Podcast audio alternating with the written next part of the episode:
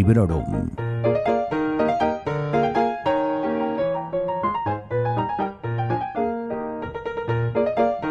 Hola, soy Vanessa y esto es Librorum, el podcast en el que normalmente hago reseñas de mis últimas lecturas en formato más o menos breve y siempre sin spoilers, pero mm, en esta ocasión y como no os pareció nada mal que introdujese nuevo contenido en el podcast y recibí muy buen feedback eh, después de publicar aquel que dediqué a mis orígenes como lectora, pues vuelvo a dejar de lado la reseña pura y dura y sigo abriendo la puerta a, a otros asuntos. Muchas veces me apetece apuntarme a esos book tags que corren por YouTube. Y claro, si yo veo en el canal de gafas y ojeras este book tag de nombre, el del heavy metal, creado por María Alcaide y Gemma Moratalla, pues no me puedo resistir y me tengo que apuntar, no me quedaba otra alternativa. Así que vamos allá.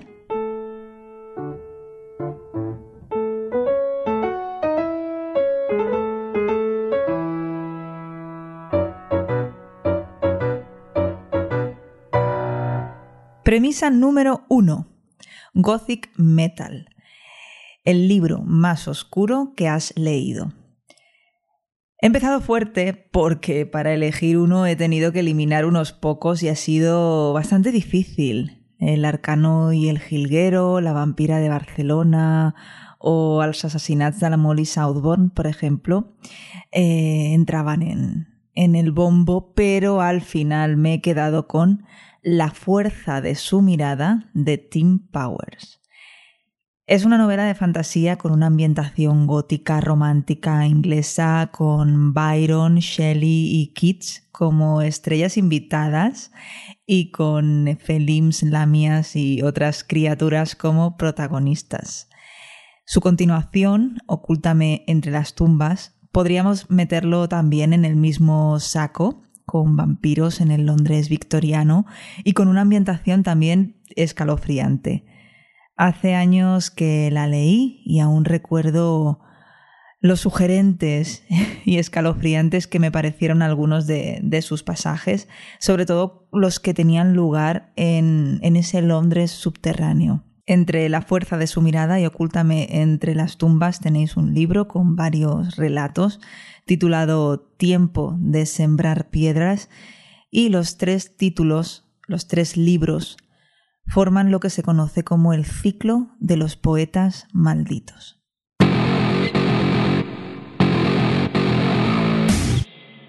Dos. Metal alternativo. Un libro que te gusta mucho y que sabes que no lo conoce mucha gente. Esta es una categoría que me parece algo arriesgada, porque yo no sé lo que la gente conoce en general y lo que no, pero me voy a arriesgar. Sí que es, verdad que hay veces que te piensas que algo es extremadamente popular y te sorprendes al darte cuenta de que no. Y también pasa a la inversa, pero bueno, como digo, me voy a lanzar con un autor de novela histórica. Es un autor bastante conocido, Bernard Conwell, eh, alcanzó la gran fama gracias a su saga de novelas Sharpe y posteriormente también es reconocido por la saga de sajones, vikingos y normandos, sobre todo ahora que Netflix ha llevado la historia de Utrecht de Bevanburg a su serie The Last Kingdom. Pero Cornwell tiene una trilogía maravillosa sobre el ciclo artúrico que por lo que he percibido al menos en mi círculo real y virtual, no es tan popular. Se trata de las crónicas del Señor de la Guerra. La primera novela es El Rey del Invierno, le sigue El Enemigo de Dios y el cierre lo pone Excalibur. Recuerdo que la disfruté horrores y cuando me acuerdo pienso que tendría que volver a, leer más novela histórica y bueno, y también releer esta trilogía. Pero bueno, el tiempo que tenemos ya sabéis que es limitado. Ah, se me ocurre otra alternativa para esta categoría porque me da la sensación de que a muchos lectores se les ha pasado por alto la faceta de Isaac Asimov como historiador, así que os voy a recomendar también sus pequeños ensayos al respecto.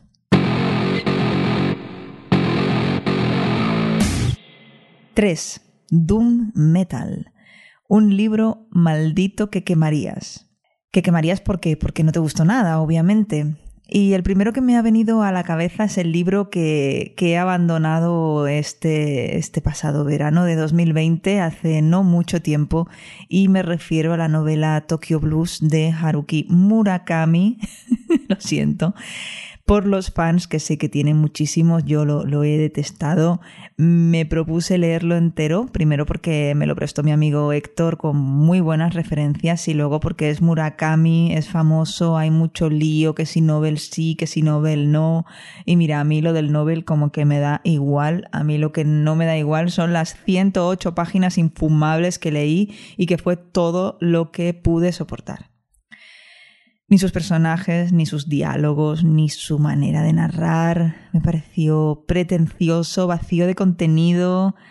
Ah, o si lo queréis en un lenguaje más técnico, mucho lirili y poco lerele. Pero, puestos a hacer amigos, os voy a decir otro que me acaba de venir a la mente, otro que, que es mucho menos reciente y que además es el favorito, el libro favorito de mucha gente. Me refiero a El Conde de Montecristo. A mí me pareció un tocho soporífero e insoportable. Sorry, not sorry.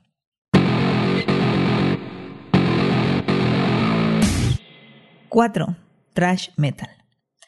Aquí he de decir un libro que me dejase cao y que me provocase una crisis lectora. Y lo primero que me ha venido a la cabeza ha sido el síndrome de abstinencia que tuve cuando terminé de leer la saga de Harry Potter, que la leí del tirón devorándola y disfrutándola al, máximo y ya a una edad adulta. Pero luego no recuerdo si realmente tuve crisis lectora a continuación. Mm, quizá la última crisis, entre comillas, lectora, aunque bueno, bastante pequeñita, es la que tuve cuando terminé de leer El largo viaje a un pequeño planeta iracundo y a continuación Una órbita cerrada y compartida de Becky Chambers los dos, porque quizá buscaba repetir ese bienestar, ese enganche, esas buenísimas sensaciones en general y me costó un poquito reponerme.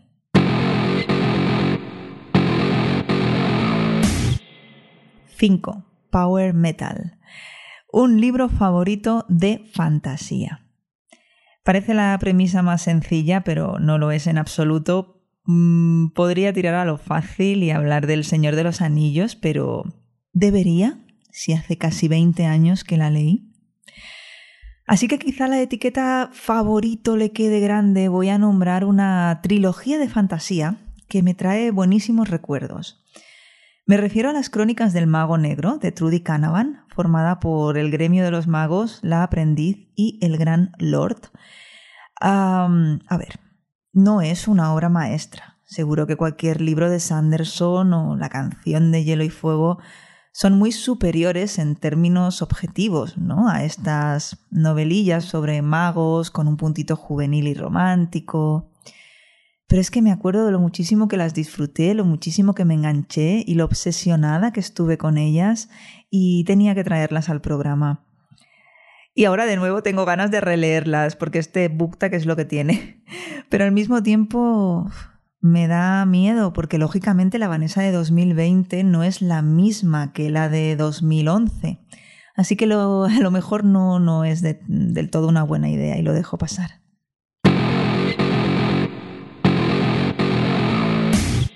6. Glam o hair metal es decir, el libro con la portada más bonita que tengas, pero tiene que ser un libro que sea pura apariencia.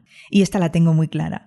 Todos los pájaros del cielo de Charlie Jane Anders, editada por Insólita. Ya he dicho en el podcast que me flipan las ediciones de Insólita y esta cubierta me gusta en especial. De hecho, hace unos años que la vi en Londres y ya me flipó y luego he visto que la edición que yo tengo eh, guarda una estética similar y, bueno, la compré y no me gustó el libro. A ver, no es que no me gustase, pero no me volvió loca. Y yo tenía esas expectativas ahí a tope, que si la cubierta, que si tal, pues bueno, pues me llevé una decepción. Pero ya veis que bueno, ni lo regalo, ni lo llevo a ningún sitio, ni lo pretendo vender, ni nada, porque me gusta mucho tenerlo en, en la estantería. Así que ya veis, apariencia total, va, que ni pintado con esta categoría. Aunque no estoy de acuerdo, en que las bandas de glam y hair metal sean pura apariencia. Eso también lo tenía que dejar constar aquí.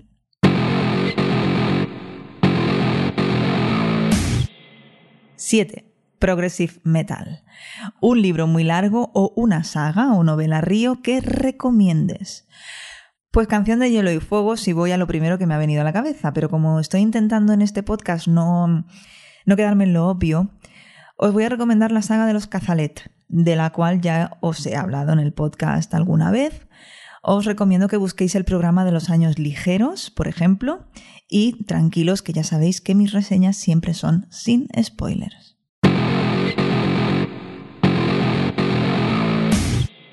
8. Mejor concierto.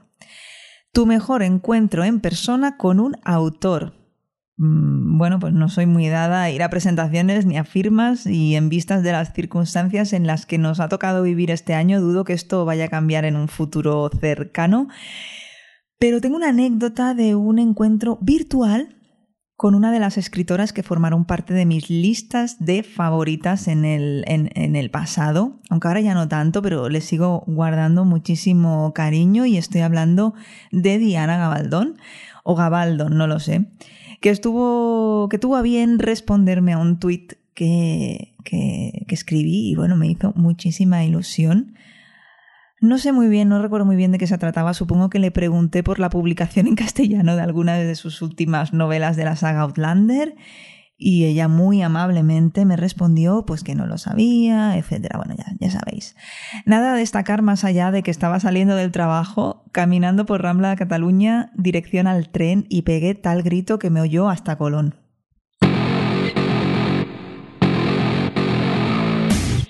9. Balada heavy el libro más romántico que hayas leído. Y no voy a dejar a Diana Gabaldón para responder a esta premisa. Mm, la primera vez que leí Forastera, que es la primera novela de la saga Outlander, como ya sabéis, era 1997 o 1998, no estoy segura. Y voy a ponerlo aquí en esta categoría, aunque sé que muchas no estaréis nada de acuerdo y que afortunadamente en los últimos años estamos viviendo un cambio de, percepción o de concepción en lo que a una relación amorosa saludable eh, se refiere.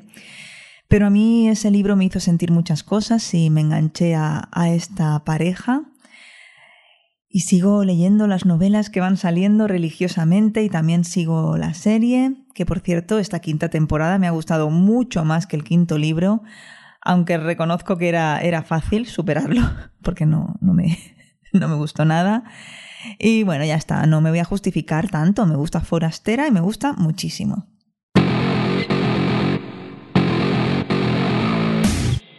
Número 10. Mejor solo de guitarra.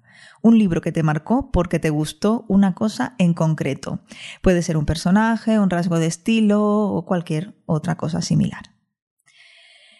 Y esta premisa me ha gustado especialmente porque he tenido que hacer más arqueología que para las anteriores y he querido tomármelo con calma y no soltar cualquier cosa. Llegaron cuatro títulos a la final, veis que, me lo pensé, que me lo pensé muchísimo. Y como aquí la premisa incluye eso de, de te marcó, he optado por Londres de Edward Rutherford y, es esa historia de, de, la ciudad novelada en la que se intercalan no solo hechos históricos que puedes encontrar en cualquier wiki o en cualquier enciclopedia, sino que está llenito de datos curiosos y, y todo tejido de una manera magistral. Así que creo que esa cosa en concreto es el estilo, la estructura, y Londres como personaje absoluto.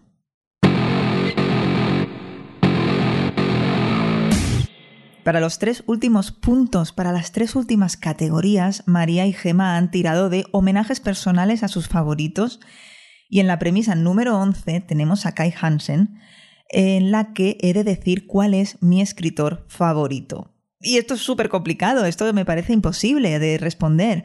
Ah, además, mm, porque varía según el año o el mes o la semana o el día en el que estamos. De eso estoy segura.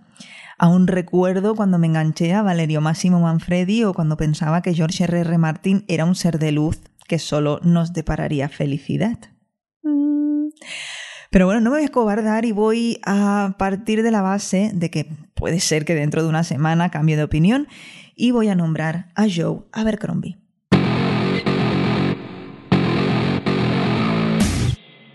12.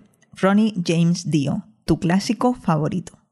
Siempre que leo o escucho esto de los clásicos, me voy a la Eneida de Virgilio o a la Odisea de Homero, la verdad.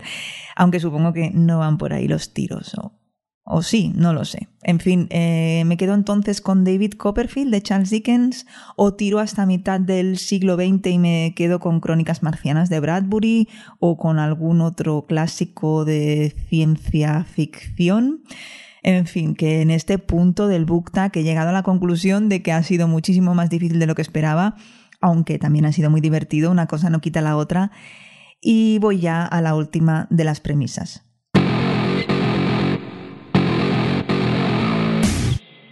que es la número 13, Iron Maiden, tu libro favorito de todos los tiempos. que ni de coña puedo responder a esto, pero Up the Irons. Acabé. Con alguna trampa, pero acabé. No ha sido nada fácil, pero me lo he pasado bien y espero que vosotras y vosotras también. Si os apuntáis a hacerlo, por favor, etiquetadme o enviadme el link que os quiero ver o escuchar o lo que sea. Antes de deciros adiós, mando un saludo a Yulikita, que me dejó un comentario en ebooks en el episodio número 63, que es el de los orígenes lectores, en el que me hace además una sugerencia. Me pide que hable de mis libros de cabecera relacionados con la música. Y esto ya lo hice en otro podcast, en Tritono Podcast, también en sons.red y concretamente en el episodio número 35, Tritono Confinado. Un abrazo y muchas gracias a Yulikita. Os doy las gracias, por supuesto, a todos y a todas los que habéis participado en la encuesta que lancé para que pudieseis decidir qué book tag os apetecía más escuchar aquí en Librorum. Las dos opciones eran este, el del heavy metal, y otro que se titula Esto o Esto, aunque yo lo llamo siempre esto o aquello, que a lo mejor lo hago mal, pero me gusta más. Y a lo mejor os traigo igualmente ese book tag de esto o aquello en algún momento, pero por ahora Aquí tenéis el que ha ganado en la encuesta en la que habéis participado y que he de decir que lo ha hecho con una mayoría bastante holgada tanto en Twitter como en Instagram. Y por hoy eso es todo, no me enrollo más, os agradezco muchísimo que sigáis apoyando el podcast, descargándolo, escuchándolo, enviándome feedback por redes sociales y espero que paséis por sons.red, donde encontraréis enlaces e información complementaria a este podcast y a otros muchos podcasts la mar de interesantes, incluido ese podcast del que os hablaba, Tritono Podcast, un podcast sobre rock y heavy metal que tengo con mi compañero Carlos y que va muy en sintonía con el book tag que os acabo de traer hoy a Librorum. Hasta pronto y felices lecturas. Acabas de escuchar Librorum, un podcast alojado en Sons, red de podcasts. Encuentra mucha más información de este episodio en nuestra página web, sons.red barra Librorum. Y descubre muchos más podcasts en sons.red.